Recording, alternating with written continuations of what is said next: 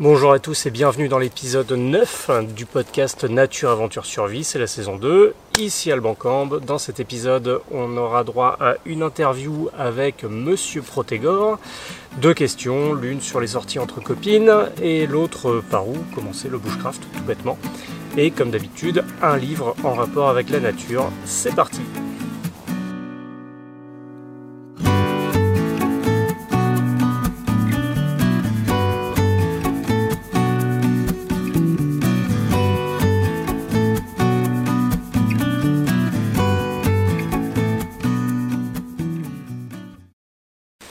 bonjour, bonjour, bonjour à tous. On se retrouve dans une forêt bretonne puisque ce sont les vacances, donc j'en profite pour euh, passer beaucoup de temps en Bretagne. Au rang des activités que j'ai pu faire cet été notamment, je suis allé forger un couteau chez mon ami Paolo Simoes. Salut Paolo. Donc euh, un stage de deux jours très intéressant euh, pour lequel j'aurai l'occasion de vous reparler très prochainement. Je vais vous montrer quand même bah, ce que j'ai réussi à faire, même si c'était compliqué. Bref, pour commencer, je vous propose donc une interview avec Guillaume Morel, qui est le co-auteur du livre de référence sur la sécurité personnelle. Ce livre, il s'appelle Protégor. Si vous avez touché de près ou de loin aux arts martiaux ou au survivalisme, vous en avez forcément entendu parler.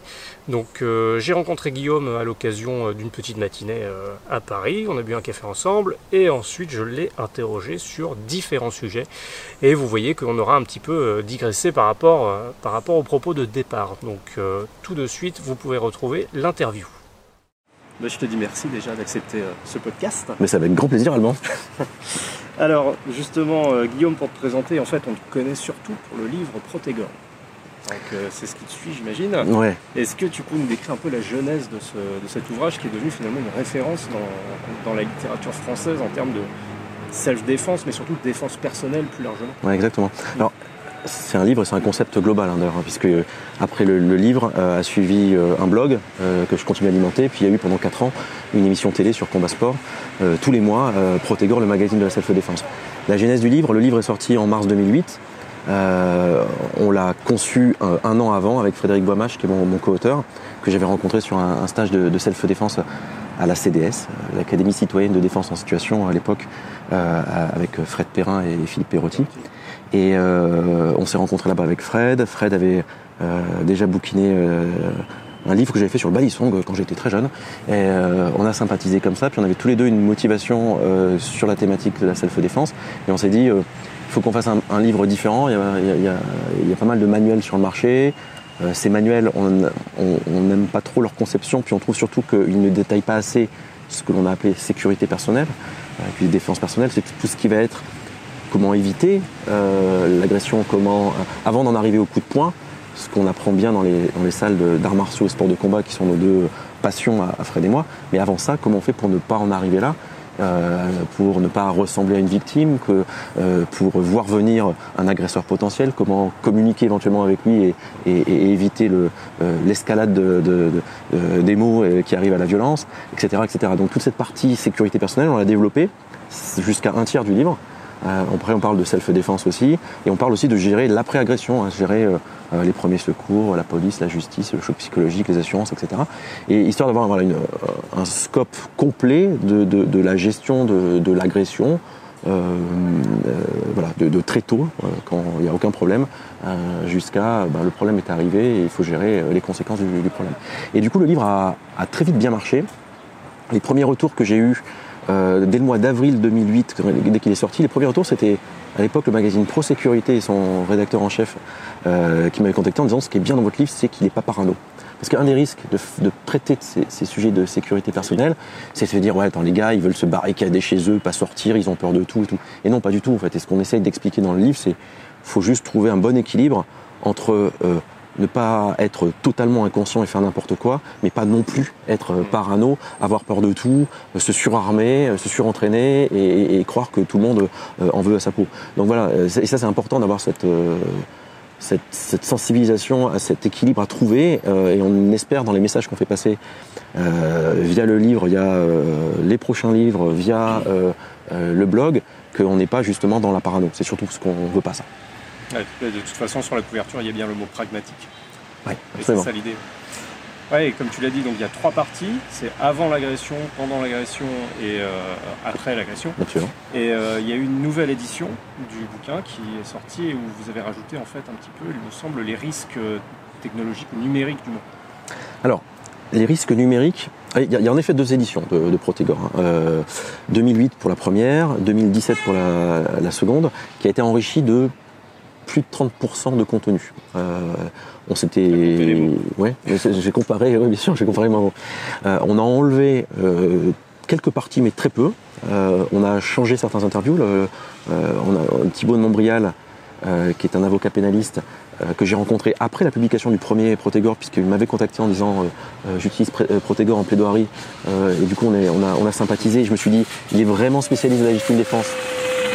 Donc, euh, du coup, je vais lui demander de- d'intervenir dans la deuxième édition de, de. Et après, on a développé certains euh, sujets qu'on n'avait pas suffisamment approfondis ou apporté de nouveaux sujets par rapport à la première version. Il y a le sujet attentat qui était apparu entre temps, le euh, gérer euh, les, les- les plaies par rapport à tout ce qui va être hémorragie, donc sur la partie secourisme. Euh, donc des sujets attentats, même si on l'a pas mis sur la couverture parce qu'on voulait pas faire racoleur, on s'est dit quand même il faut qu'on rajoute ça en termes de contenu dans, dans Protégor. Et la partie numérique, on l'a développée. Elle était déjà présente dans la première version. Euh, on l'a développée avec euh, euh, une personne euh, qui, que j'ai rencontré aussi grâce à Protégor, qui est un, un pratiquant d'arts martiaux, un fan de self-défense, qui est docteur en informatique.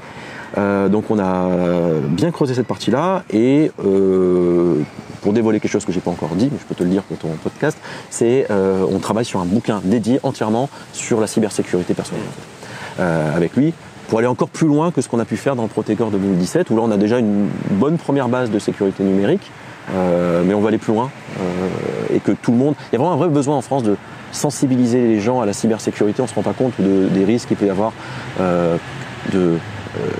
d'usurpation d'identité, de transactions bancaires frauduleuses, de- d'escroqueries diverses et variées.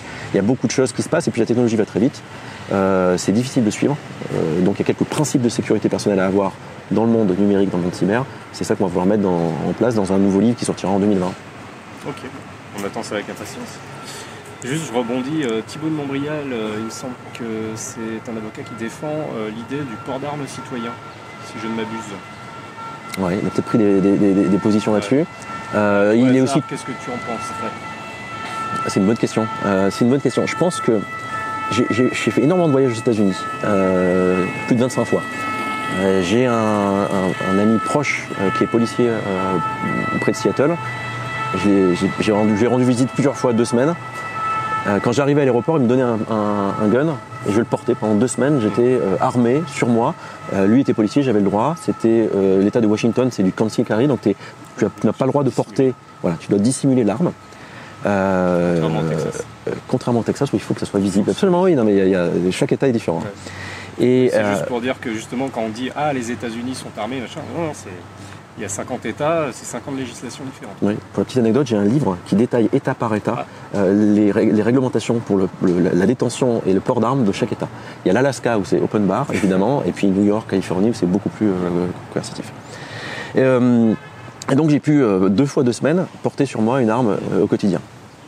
Ça change beaucoup de choses en fait. Il y a, il y a un, un côté pratique et sécuritaire de se dire attention, j'ai une arme chargée, voire chambrée euh, dans l'aine. Ouais.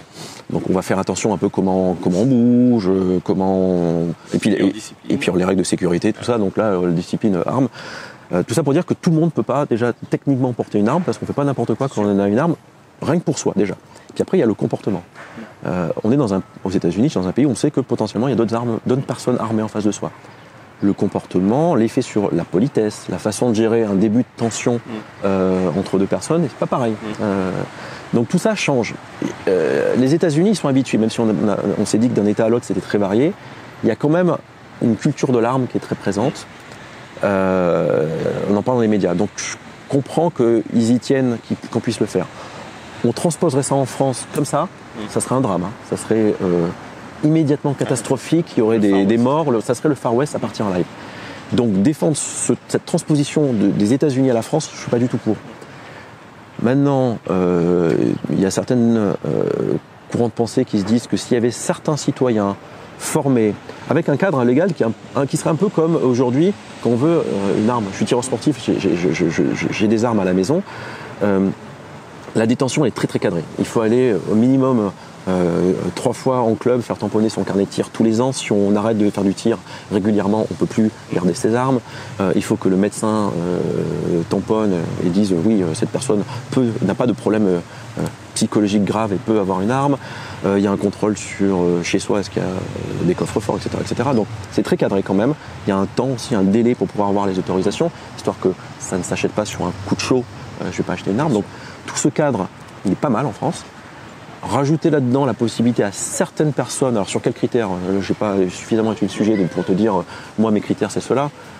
Pourquoi pas euh, Mais je suis pas un défenseur de faire absolument que tout le monde soit armé. Voilà. Après, avoir quelques citoyens armés, je ne serais pas contre sur l'idée si vraiment c'était bien encadré. Après, quand on voit qu'en France on n'est pas capable de bien former les policiers qui eux sont armés, je me dis est-ce qu'on va être capable de bien suivre des citoyens et de mieux suivre des citoyens qu'alors qu'on n'arrive même pas à bien former, à bien suivre des policiers qui ont. Moi, j'ai connu des policiers qui me disaient, ils étaient, euh, euh ils venaient d'entrer dans la police, ils avaient une arme à feu, mais j'ai peur de mon arme à feu. Je ne peux pas la sortir. Je sais que si je la sors, je vais devoir faire un rapport. Et puis on tire pas assez, donc je sais pas, je suis pas à l'aise avec. J'ai même eu des, certains qui étaient des amis, on les a amenés au stand de tir.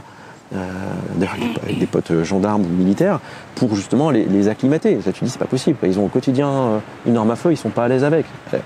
Alors est-ce, que dans ce contexte de budget, etc., on serait capable de mettre en place un cadre pour que euh, monsieur tout le monde, enfin certaines personnes qui ont envie, hein, qui sont volontaires et qui sont volontaires aussi pour se contraindre à euh, vérifier qu'ils euh, sont capables de suivre les, règles de sécurité, qu'ils sont capables d'avoir un comportement adéquat, de responsabilité par rapport à une arme à feu. Je ne sais pas si on est capable. Si on est capable, pourquoi pas? Moi, je serais, sur le principe, je serais, plutôt pour. C'est vrai que c'est un questionnement qu'on a depuis les attentats finalement de 2015, qui revient assez souvent. Bien sûr. Donc on va enchaîner sur le blog, le blog Protégor sur lequel bah, on trouve alors, beaucoup d'articles sur euh, la défense personnelle. On retrouve également des articles plus sur la pratique sportive finalement. Je me souviens euh, d'ailleurs d'un article que j'avais bien aimé sur le livre d'Amphora sur les calisthénies. Oui. Parce que je suis pratiquant, donc euh, j'aime beaucoup. ou la muscu de corps. Et finalement, bah, on pioche un petit peu sur ce blog, c'est énormément enrichi depuis, bah, depuis la sortie du livre. Oui. Et si ma mémoire est bonne, à la sortie du livre, d'ailleurs, il y avait une petite euh, partie cachée. Il fallait donner euh, le mot qui se figurait en haut d'une page. Euh, bonne mémoire, ah, très bien. Oui, on s'était dit, c'était un truc un peu original qu'on n'avait pas vu ailleurs, de se dire on a plein de choses à donner en plus. Dans l'édition, on est contraint en nombre de pages. On avait déjà fait 288 pages. L'éditeur nous avait donné un, on nous avait pas contraint, mais on, on, avait beaucoup de choses à raconter en plus. Et on s'est dit, tiens, on a un champ possible, c'est de mettre des documents en ligne. Et par contre, si on veut le réserver au lecteur de Protégor, on ne peut pas contrôler qui achète, qui achète pas, mais on va dire il y a une chose rigolote, c'est on demander quel est le mot de la page. Euh, euh, et ça veut dire qu'on a le livre entre les mains pour pouvoir trouver le, mot. Donc euh, voilà. cette partie a disparu depuis, j'ai tout mis directement les choses disponibles sur le blog. Le blog a changé d'ergonomie plusieurs fois depuis, depuis 2008, heureusement, Internet évolue. en ce moment, je l'alimente un petit peu moins qu'il y a un an ou deux ans euh, parce que je suis en pleine période d'écriture et que du coup j'ai moins le temps d'alimenter. Après, s'il y a des hauts débats, c'est compliqué. Hein. Ça demande beaucoup de temps de un blog à, alimenter. Je pense que tu sais à peu près de, quoi je parle. Euh, et donc sur le blog, en effet, le, périmètre des sujets est un peu plus large que Protégor. Il y a beaucoup d'arts martiaux, des fois des arts martiaux traditionnels, choses comme ça, parce que hein, je suis un passionné et que j'adore parler d'arts martiaux. Hein. Euh, un article qui a bien marché, est-ce que les arts martiaux nous rendent finalement plus faibles après avoir pratiqué qu'avant avoir pratiqué, parce que des on prend des défauts de ça. Donc ça c'est un article qui a beaucoup tourné. Euh, et puis parce que je sais aussi que dans la cible des lecteurs de Protégor, il y a pas mal de fans d'arts martiaux, donc c'est aussi pour euh, ça leur parle. Donc, donc je, je, je, ce sujet. J'aborde le sujet voyage. C'est un sujet récurrent qui est un petit peu abordé dans Protégor sur la protection voyage et que je vais développer de plus en plus. Donc c'est des sujets qui viennent. Il y a le sujet secourisme qui est hyper important. Le matériel, c'est difficile. Le matériel, il y a une sorte de euh, il y, a des fois des effets de mode sur le matériel, il y a des produits qui viennent de sortir. C'est plus pratique d'en parler dans un blog que dans un livre qui lui est plus intemporel. Euh, voilà, donc je pense qu'il y, a des sujets très variés. Et puis après, je vais aussi parler de, de sujets proches du survivalisme, euh, parce que aussi c'est une communauté qui est, qui est proche de, de Protégor, qui n'est pas exactement la même, mais il y a des points communs. Donc de temps en temps, quand j'ai des sujets autour de ça, j'en parle. C'est vaste. C'est finalement un, sujet global de, sécurité personnelle au sens très très large des choses. C'est peut-être ça aussi qui fait la force de Protégor par rapport à des livres euh, spécifiquement Krav Maga, déjà qui n'aborde qu'une discipline, mais surtout qui n'aborde que euh, bah, la confrontation, comme tu l'as dit. Et là, au moins, bah, c'est vrai qu'on apprend l'avant, l'après. C'est très bien, c'est très bien le Krav, mais dans, dans, le livre Protégor, justement, on n'a pas voulu s'associer mm. ni au Silat que, que je pratique, euh, après Protégor d'ailleurs, euh, après avoir rencontré Michael Ilouz, euh, le Krav Maga, le, je sais pas, le, karaté, euh, le karaté défense, la savate défense, on n'a pas voulu faire de focus parce que justement on voulait pas rentrer que sur une discipline et puis on mélangeait déjà plusieurs disciplines. Après toutes ces disciplines, c'est bien d'en pratiquer. Encore une fois, la discipline importe peu, c'est le prof qui compte. donc il y, a, des très bons profs dans toutes les disciplines, hein. même dans des disciplines des fois qui sont pas très estampillées self-défense.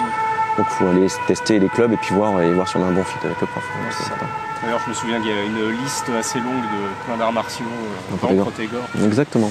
Qui de ça. et sur la calisthénie, puisque tu, tu, parlais de la calisthénie qui a été abordée en effet, euh, je, suis, je, suis, conseiller éditorial pour Infora depuis, euh, depuis la première parution de Protégor sur tout le sujet action au sens, au sens, large, arts martiaux, sport de combat, mais aussi sécurité. On vient de sortir un, un livre qui s'appelle Homme d'action là aujourd'hui, qui, dont je suis assez fier parce que c'est vraiment moi qui remplace le, le bouquin euh, grâce à la rencontre euh, de Julien qui est un commando marine, euh, un mec exceptionnel qui dont la vie est finalement beaucoup plus intéressante que n'importe quel film d'Hollywood. Ah, tu m'avais dit que Jason Bourne c'était.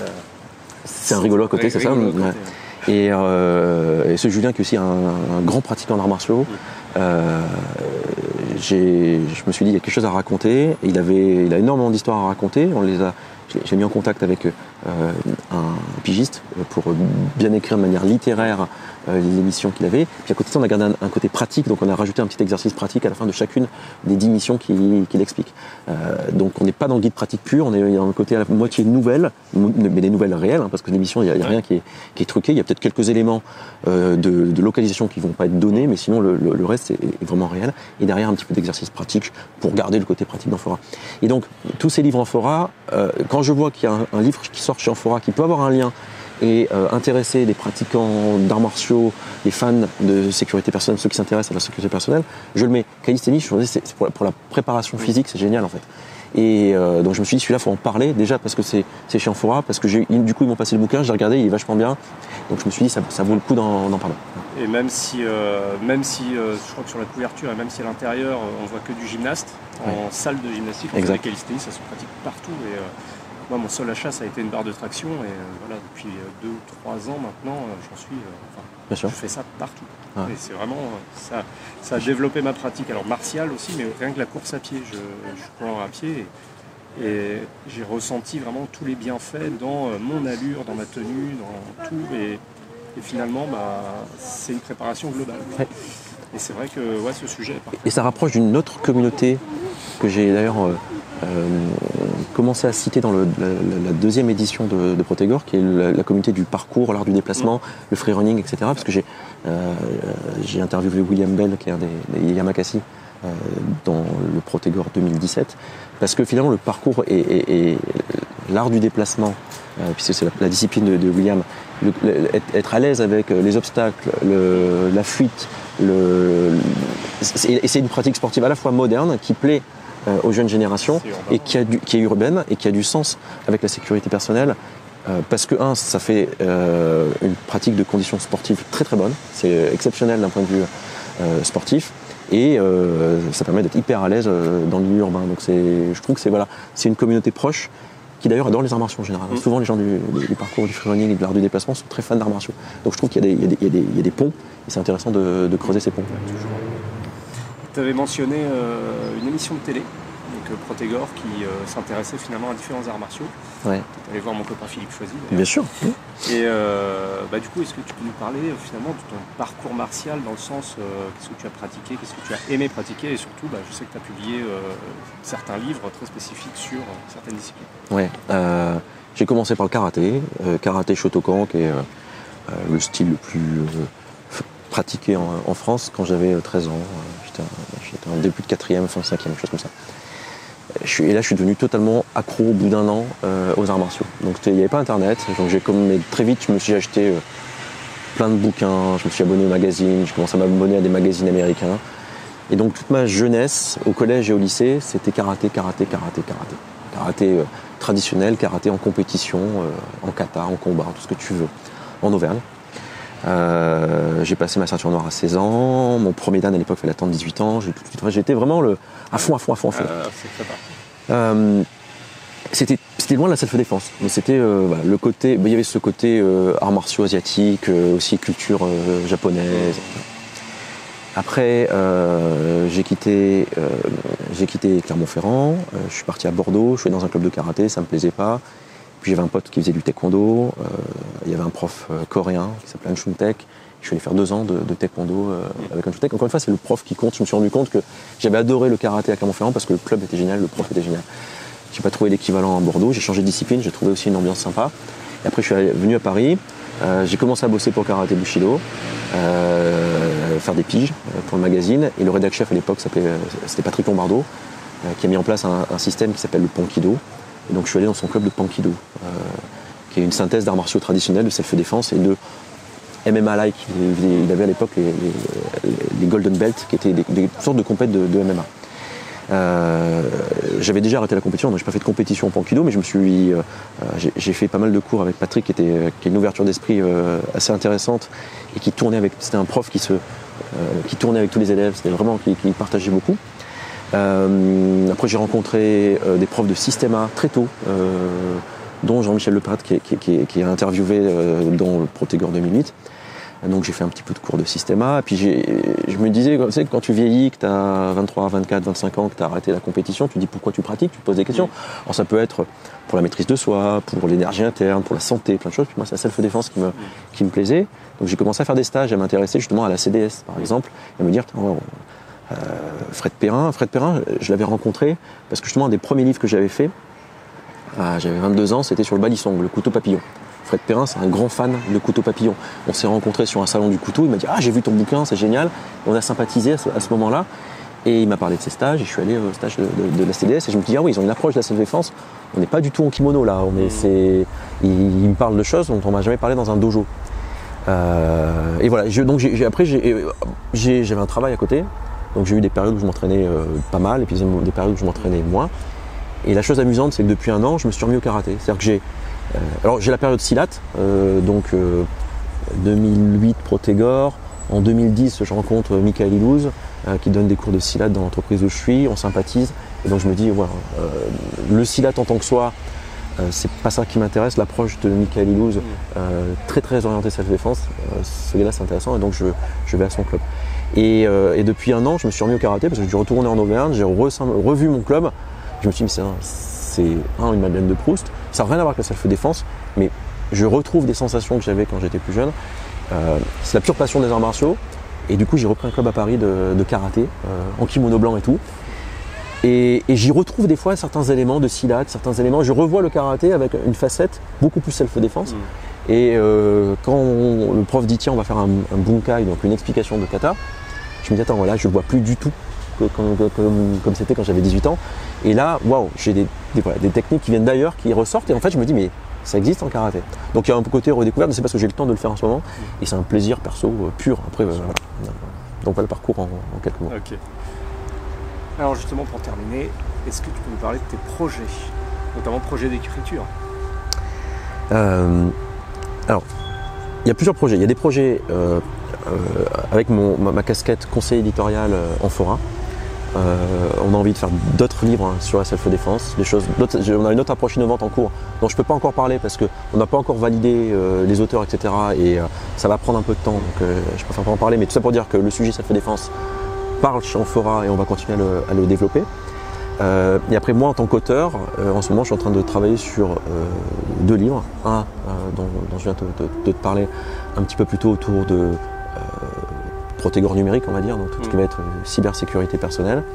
Et puis une autre thématique, parce que l'idée c'est pas de faire un, un tome 2 de Protégor et, et- et- et d'aller plus loin dans le Protégor qui, qui a un, un- un périmètre très global, mais de faire des zooms sur certaines thématiques. Et donc il y a une autre thématique euh, J'en dirai un peu plus euh, si on se reparle dans quelques mois.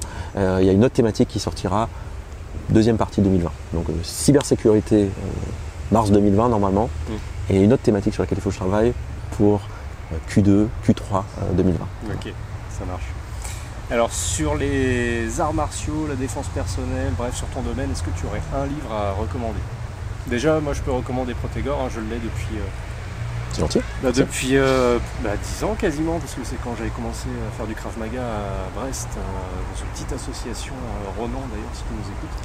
Euh, ouais, c'est là que j'étais tombé bah, sur ce livre qui m'avait beaucoup, m'avait beaucoup touché en fait à l'époque, parce que ouais, on n'y voyait pas l'aspect brut, brut de décoffrage de l'art martial avec des techniques bien fixées. Donc moi, c'était l'ouverture d'esprit qui m'avait séduit. Donc est-ce que dans ta discipline, tu aurais un livre à recommander? Je vais le dire parce que je pense vraiment et pas parce que c'est chez Amphora, c'est les deux ripostés de Michael Illouz. Euh, il a sorti deux tomes. Euh, le premier tome, le noir, riposté 1, c'est le tome théorique. Où il y, a, la technique dedans, mais c'est vraiment euh, les grands principes pour se, se créer sa vraie propre méthode de self-défense personnelle et sa propre boîte à outils surtout. Parce qu'en fait, la self-défense, c'est quelque chose de personnel. Et le tome 2, euh, qui est rouge, c'est que des exercices. C'est euh, 90 exercices euh, dans une salle de sport, dans une salle d'arts martiaux, mais aussi dans la rue. Euh, donc aussi des exercices de sécurité personnelle. C'est à la fois intéressant pour le prof et pour le pratiquant. Pour moi, c'est les, les deux derniers vraiment livres où je me dis waouh, ça change, c'est nouveau. Euh, et ce gars-là a vraiment réfléchi à ce dont il parle.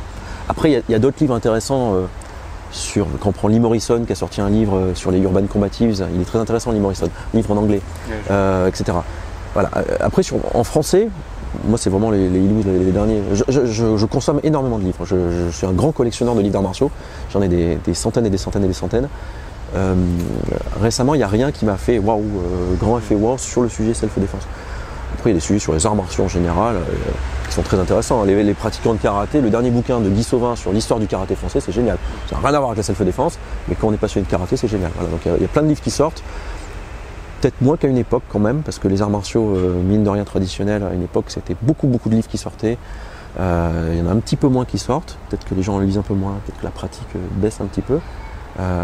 Mais un éditeur comme Budo Édition sort des très bons livres, un éditeur concurrent en fora, que j'aime beaucoup parce qu'il sort des, des livres de, de très belle qualité sur les arts martiaux plutôt traditionnels. Ok. Quelque chose à ajouter? Faites du secourisme, peut-être. très hein. Euh, je, je- je- je dis souvent, si tous les pratiquants d'arts martiaux faisaient du secourisme, ça serait génial. Euh, si toutes les personnes qui s'intéressent au bushcraft euh, et à la survie faisaient du secourisme, ça serait aussi bien parce qu'on a un déficit en France.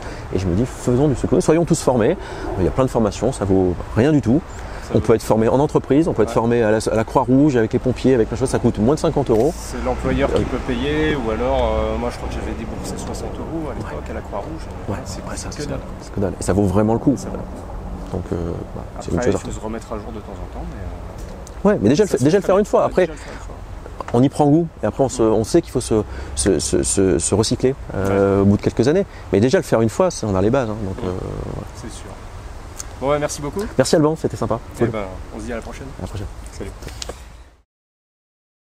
Un grand merci à Guillaume. Donc, euh, je rappelle, Guillaume est co-auteur euh, du livre Protégor avec euh, Frédéric Bouhamache. Donc, ce livre est vraiment une référence dans le domaine de la sécurité personnelle. Et donc, les nouvelles éditions, comme nous l'avons dit, sont enrichies de contenus qui sont exclusifs et remis à jour pour l'heure actuelle. On va passer aux questions, partie 2. Je rappelle que pour les questions, vous avez différents moyens de me les poser. Donc vous pouvez aller sur mon site albancambe.com avec euh, la rubrique spécifique. Dès que vous arrivez sur la page d'accueil, posez une question ou alors dans la partie contact. Vous pouvez passer par Instagram, c'est le seul réseau social où je suis encore présent. Vous pouvez m'envoyer un petit message en privé. Euh, J'essaye de noter tout de suite euh, la question pour ne pas l'oublier. Si vous écoutez ce podcast sur iTunes, sur euh, Google Podcast, sur Spotify ou ailleurs, sachez qu'en fait, euh, à la base, il n'est posté que sur l'application Anchor, A-N-C-H-O-R. Et en vous rendant sur mon profil Anchor, vous pouvez communiquer avec moi et m'envoyer directement un message vocal en passant par l'application.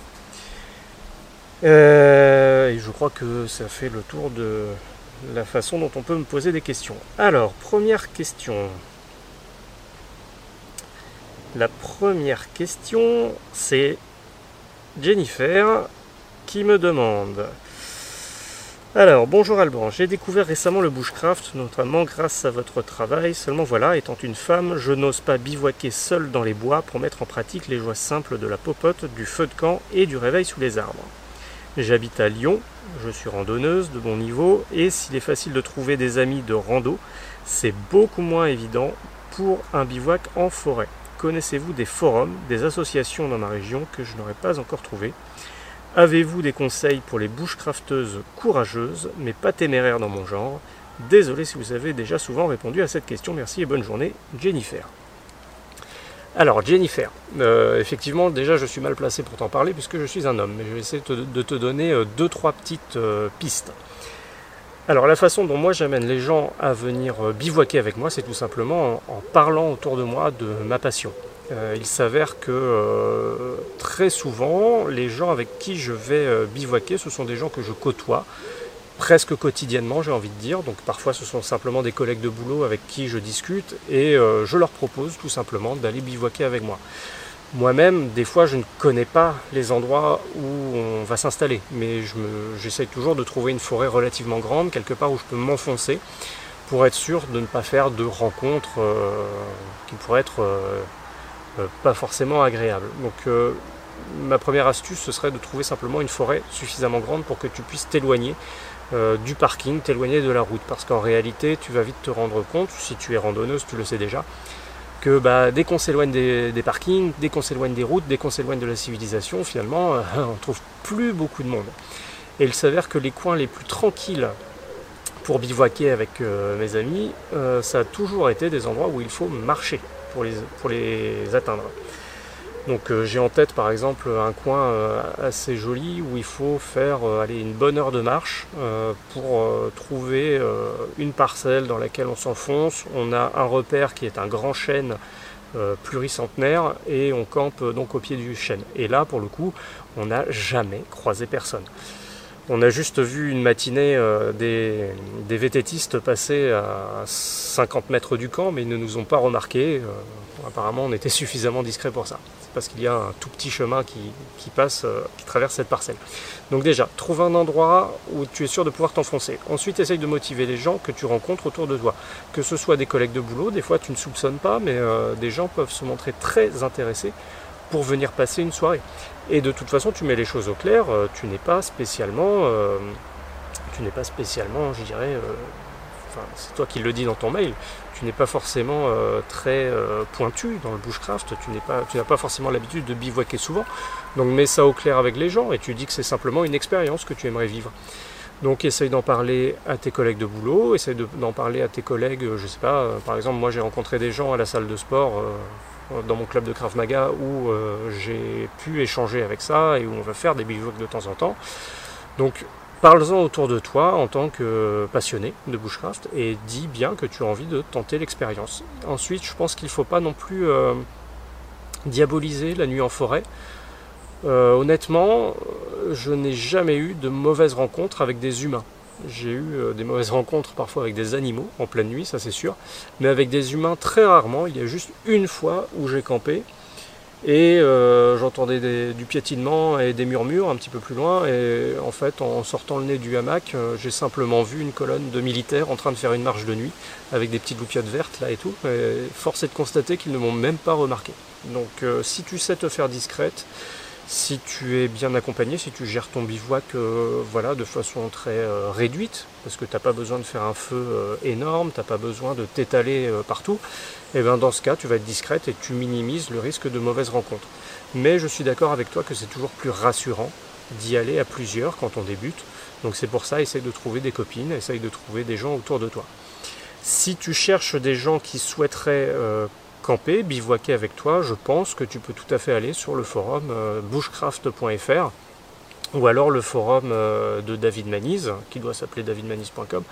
Bref, tu trouveras forcément euh, sur les forums des gens intéressés. Après, il suffit de mettre tes conditions. Tu dis bien que tu voudrais partir, je ne sais pas, avec une femme. Plutôt si tu te sens plus à l'aise. Donc ça, c'est à toi de le voir. Donc si je dois résumer, voilà, j'ai juste trois petits conseils. C'est trouve-toi une forêt grande dans laquelle tu peux aller loin, t'éloigner des routes, t'éloigner des parkings trouve des gens autour de toi, des gens que tu côtoies, donc des gens que tu connais déjà. Ça sera beaucoup plus sécurisant pour toi si tu sais que tu revois ces gens et que tu les côtoies au jour le jour. Et enfin, fais un bivouac relativement discret. Essaye de euh, canaliser ton feu, essaye de mettre un hamac, un tarp qui ne se voit pas de, de loin. Essaye de trouver un endroit assez dense. De cette façon, tu seras moins remarquable si c'est vraiment ça qui te, pose problème. Mais en tout cas, Jennifer, je pense qu'il ne faut pas euh, voilà, diaboliser le, le, bivouac. Le bivouac, sincèrement, vous pouvez le faire quasiment partout et euh, les mauvaises rencontres sont vraiment réduites à partir du moment où vous vous éloignez euh, des, des, indices de civilisation. Vous vous éloignez des parkings, vous vous éloignez des routes. Vous campez en plein milieu d'une parcelle assez dense. Je pense que déjà vous écrémez, vous écrémez les problèmes et bien sûr, on souhaite toujours que les problèmes n'arrivent pas, ça c'est tout à fait normal.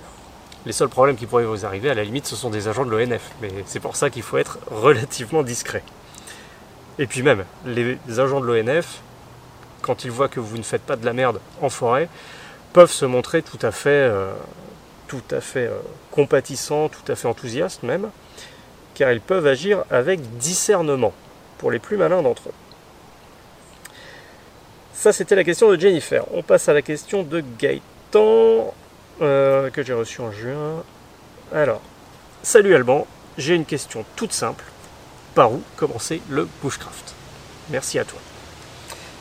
Eh bien, merci Gaëtan pour cette question, qui a l'air très simple comme ça, mais en réalité qui est très complexe. Alors, je vais encore une fois, je le répète, hein, je ne donne que mon avis et je ne dis pas que euh, c'est parole d'évangile, je peux tout à fait me tromper. Et là, pour le coup, je vais vraiment vous dire mon avis personnel. Par où commencer le bushcraft? Certains vous diraient qu'il faut commencer à apprendre à se servir d'un couteau. Ça c'est vrai, ça fait partie des, des, basiques, on va dire, pour ne pas se blesser. Certains voudraient vous faire apprendre le feu. Certains voudraient vous faire apprendre plus euh, la cuisine, les plantes comestibles. À mon humble avis, je pense que, et là ça rejoint ma définition du bushcraft, ma définition à moi, pas celle de quelqu'un d'autre, mais juste ma vision de la chose. Ma définition, c'est que le bushcraft, c'est un ensemble de connaissances et de compétences qui permettent de tirer parti des ressources naturelles. Des connaissances et des compétences. Ça veut dire que, à mon humble avis, pour débuter le bushcraft, il faut être capable de reconnaître certaines ressources pas forcément des ressources qu'on va manger, brûler, euh, transformer pour faire du cordage. Pas forcément des ressources qu'on va immédiatement appliquer. Je pense qu'il faut, être un petit peu, euh, comment dire, faut faire preuve d'un peu d'humilité et savoir se situer dans ses connaissances sur le milieu naturel. Je pense que déjà c'est super important de reconnaître quelques arbres, même si on n'a pas l'utilisation directe mais euh, se familiariser simplement avec les espèces les plus courantes. Donc euh, un bouleau, un chêne, un châtaignier, euh, un hêtre, un charme, un pin, un sapin. Quand vous êtes capable de reconnaître vraiment ces arbres-là, sans, le dire au pif, sans, faire comment dire, de, suppositions, mais au, contraire, vraiment des déductions d'après les indices que vous voyez, je pense que déjà vous allez vous sentir plus à l'aise. Et ensuite, selon ma définition du bushcraft, les premières choses qu'il faudra apprendre, c'est être capable de reconnaître les ressources, les identifier, savoir éventuellement leur donner un nom, même si ça c'est un petit peu accessoire, pour être à l'aise et pour savoir ce qu'on peut en faire, même si vous ne pratiquez pas immédiatement. Savoir, euh, bah, ça c'est un châtaignier. Châtaignier, je peux, euh, à la fin de l'été, début automne, je peux ramasser les châtaignes. Je sais identifier les châtaignes et les différencier euh, du marronnier, marronnier qui est toxique. Le châtaignier, euh, j'en ai déjà parlé plusieurs fois, excellente feuille pour s'essuyer les fesses, après avoir fait caca dans les bois. Châtaignier, l'écorce interne recèle beaucoup de fibres, donc très bien pour faire des cordages, très bien pour faire un nid, euh, un nid fibreux pour allumer le feu. Il euh, faut savoir identifier un petit peu tout ce qui nous entoure. Là, j'ai un pain. Le pain également, je peux utiliser la résine. Je sais identifier le pain grâce à ses aiguilles qui sont groupées. Euh, je peux utiliser sa résine, je peux utiliser son bois lorsqu'il est saturé de résine, justement ce qu'on appelle le bois gras. Je peux utiliser ses aiguilles lorsqu'elles sont encore vertes pour me faire une infusion. Une infusion qui est riche en vitamine C, mais toujours est-il une infusion qui est bien à boire, qui est très bonne à boire après un repas. Euh, qu'est-ce qu'on a ici? On a, on a du hou. Donc je sais que le hou c'est euh, bah, une plante qui pique, voilà, mais son bois est très très dur. Donc si je veux faire, euh, si je veux faire un manche de hache par exemple, c'est plutôt pas mal. certains hous ont également ce qu'on appelle un polymorphisme des feuilles. Donc les feuilles vont être d'autant plus piquantes qu'elles sont qu'elles sont attaquées par des animaux qui viennent les brouter ou des animaux qui passent, bref, par le contact. Donc si un hou a très peu de piquant sur sa feuille, ça indique qu'il n'est pas souvent euh, dérangé, ça veut dire qu'il est plutôt à l'abri du vent, ça veut dire qu'il est à l'abri du passage. Donc ça, ça peut être un indice de navigation naturelle. Euh, qu'est-ce que j'ai dans le coin? C'est une végétation très acide ici, donc surtout du châtaignier, du pin. Euh, en venant, bah, j'ai vu des fougères. Bon, je me méfie toujours des fougères parce que ce sont, des niatiques. Il faut éviter de, il faut éviter de trop y traîner.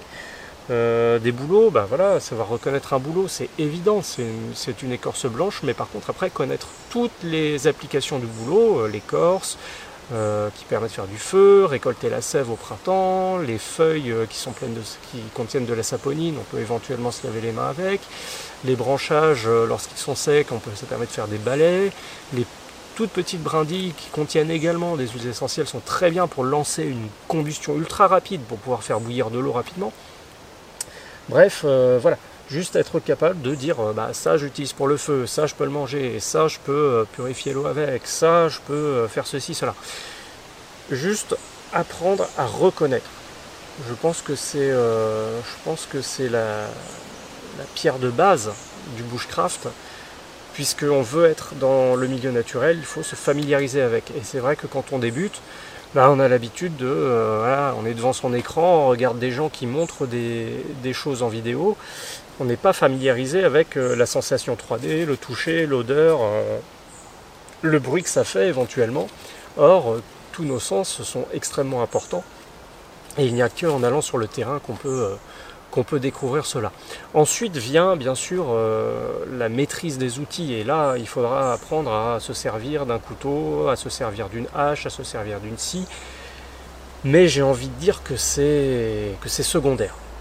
À mon humble avis, pour débuter le bushcraft, il faut juste être capable de lire la nature, de reconnaître des ressources, de reconnaître des petites choses rigolotes et autour de nous. Et puis, euh, et puis voilà, ce matin, je suis allé me balader avec mon neveu Lucas.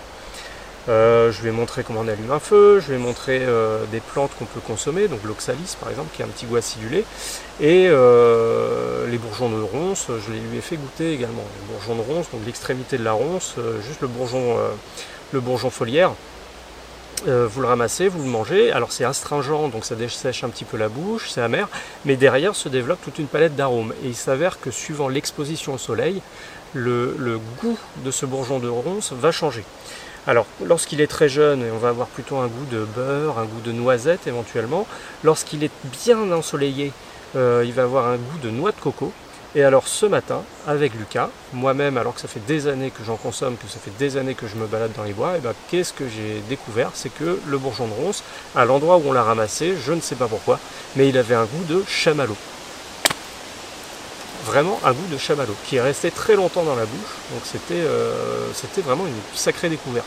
De même, on a découvert euh, euh, une, essence, euh, alors une espèce de chêne euh, que je n'ai pas encore identifié, il faudrait que je fasse les recherches, mais qui ont une forme de gland très très particulière, ça ressemble à une toupie. Donc j'ai pas en tête, j'ai pas du tout le nom de ce chêne là, il faudra que je cherche.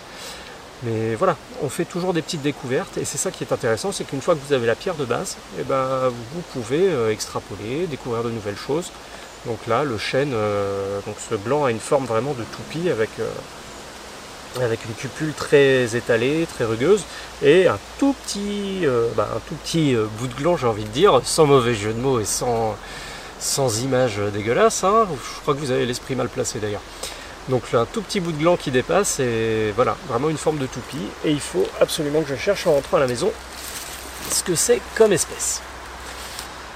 Donc voilà Gaëtan, J'espère que, j'espère que ma réponse te satisfait, j'espère que ça pourra te donner des billes pour plus tard. Euh, alors, on termine avec un livre, le temps est en train de changer.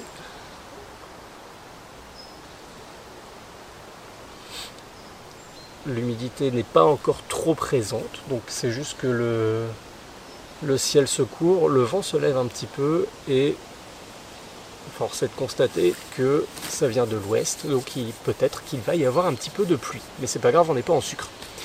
De toute façon, on dit toujours qu'en Bretagne, il ne pleut que sur les côtes. Les autres sont au bistrot. Donc pour terminer, comme d'habitude, une petite lecture. Alors cette fois c'est un roman, euh, alors un petit roman, hein, il est relativement court, un roman très célèbre de Monsieur Hemingway. Et forcément ce roman c'est Le vieil homme et la mer. Alors je ne sais pas si vous l'avez lu, c'est un classique. Personnellement je ne l'avais jamais lu, donc j'en ai profité cet été pour, euh, l'abattre. Et euh, force est de constater qu'on a là une véritable fable une ode à la nature, une ode au courage humain, mais aussi une ode à l'amour entre un petit garçon et un, vieux pêcheur. Donc c'est tout simplement l'histoire de Santiago, un vieux pêcheur euh, de la Havane, qui est bien malheureux puisqu'il n'a pas pêché depuis 84 jours. Et le petit Manoline, qui est un jeune garçon qui va aider justement euh, le vieux pêcheur, euh, n'a plus le droit d'aller pêcher avec lui à son grand dame. Ses parents préfèrent qu'il aille sur un bateau qui a un petit peu plus de chance, qui ramène un peu plus de poissons. Donc euh, c'est très touchant puisque le petit Manoline s'occupe beaucoup euh, du vieux pêcheur jusqu'à ce que celui-ci décide de partir en mer au 85e jour, si je ne m'abuse, en espérant pêcher cette fois le Saint Graal, donc euh, en espérant ramener vraiment une belle pêche, soit plein de poissons, soit au moins un gros poisson pour épater et faire taire tous les autres pêcheurs qui se moquent de lui, qui se moquent de sa malchance. Donc effectivement Santiago s'embarque dans une quête un peu, euh, un peu inespérée finalement. Et force est de constater bah, qu'il va, euh, qu'il va pouvoir pêcher un très gros poisson. Et c'est à partir de là qu'on assiste vraiment à une lutte entre euh, l'homme et la bête, une lutte qui va se transformer petit à petit en, alors je sais pas si c'est le syndrome de Stockholm, mais en une sorte d'amitié entre le poisson et l'homme. Et là, on a vraiment cette fusion entre le courage humain, l'obstination on a euh, un lien avec euh, vraiment l'amour de la nature, la beauté des choses, la force de la nature aussi. Est-ce que la nature va être euh, domptée par l'homme ou pas? Donc un certain suspense. on voit que l'homme très vite s'obstine et cherche absolument à, imposer, à imposer sa vision de la nature. Donc c'est quelque chose d'assez touchant. Donc je ne vous en dis pas plus bien sûr et je vous laisserai lire la fin. Mais c'est une lecture très agréable. Soit dit en passant, euh, alors moi j'ai lu une traduction qui parlait d'un espadon, donc l'homme se bat contre un espadon. En réalité, euh, quand, j'avais commencé à le lire en anglais, euh, en réalité il s'agit plutôt d'un marlin, donc ça ressemble à un espadon, hein. mais bon, c'est pas tout à fait la même bestiole. Donc une bonne petite lecture, ça se lit très rapidement, il n'y a pas de souci là-dessus. C'est toujours très plaisant. Voilà, ce podcast est désormais terminé. J'espère que ça vous a plu comme d'habitude. Donc merci à tous ceux qui prennent le temps de m'envoyer un petit mail pour me faire un retour là-dessus. Euh, j'essaye de tenir le rythme, de faire un podcast par mois. N'hésitez pas à m'envoyer vos questions, je suis très content de les recevoir. J'essaye de vous répondre aussi rapidement que possible, même si euh, je l'avoue, c'est peut-être Alzheimer, c'est peut-être la flemme, c'est peut-être que j'ai envie de me déconnecter, mais je réponds pas toujours immédiatement. En tout cas, euh, si vous avez des questions, je répète, le site albancamp.com, Instagram par message direct ou alors l'application Encore pour m'envoyer un message vocal. Et j'espère encore une fois que cette écoute vous aura plu. N'hésitez pas à m'envoyer un petit message pour me dire ce que vous en pensez. On se retrouve donc le mois prochain pour a priori une nouvelle interview, de nouvelles questions, un nouveau livre. D'ici là, bonne journée et bon bushcraft à tous.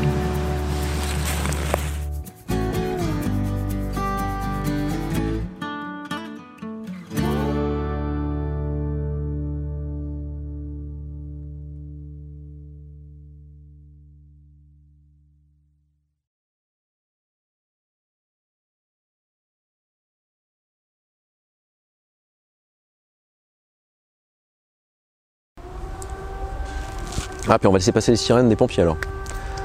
On est mercredi, premier mercredi du mois.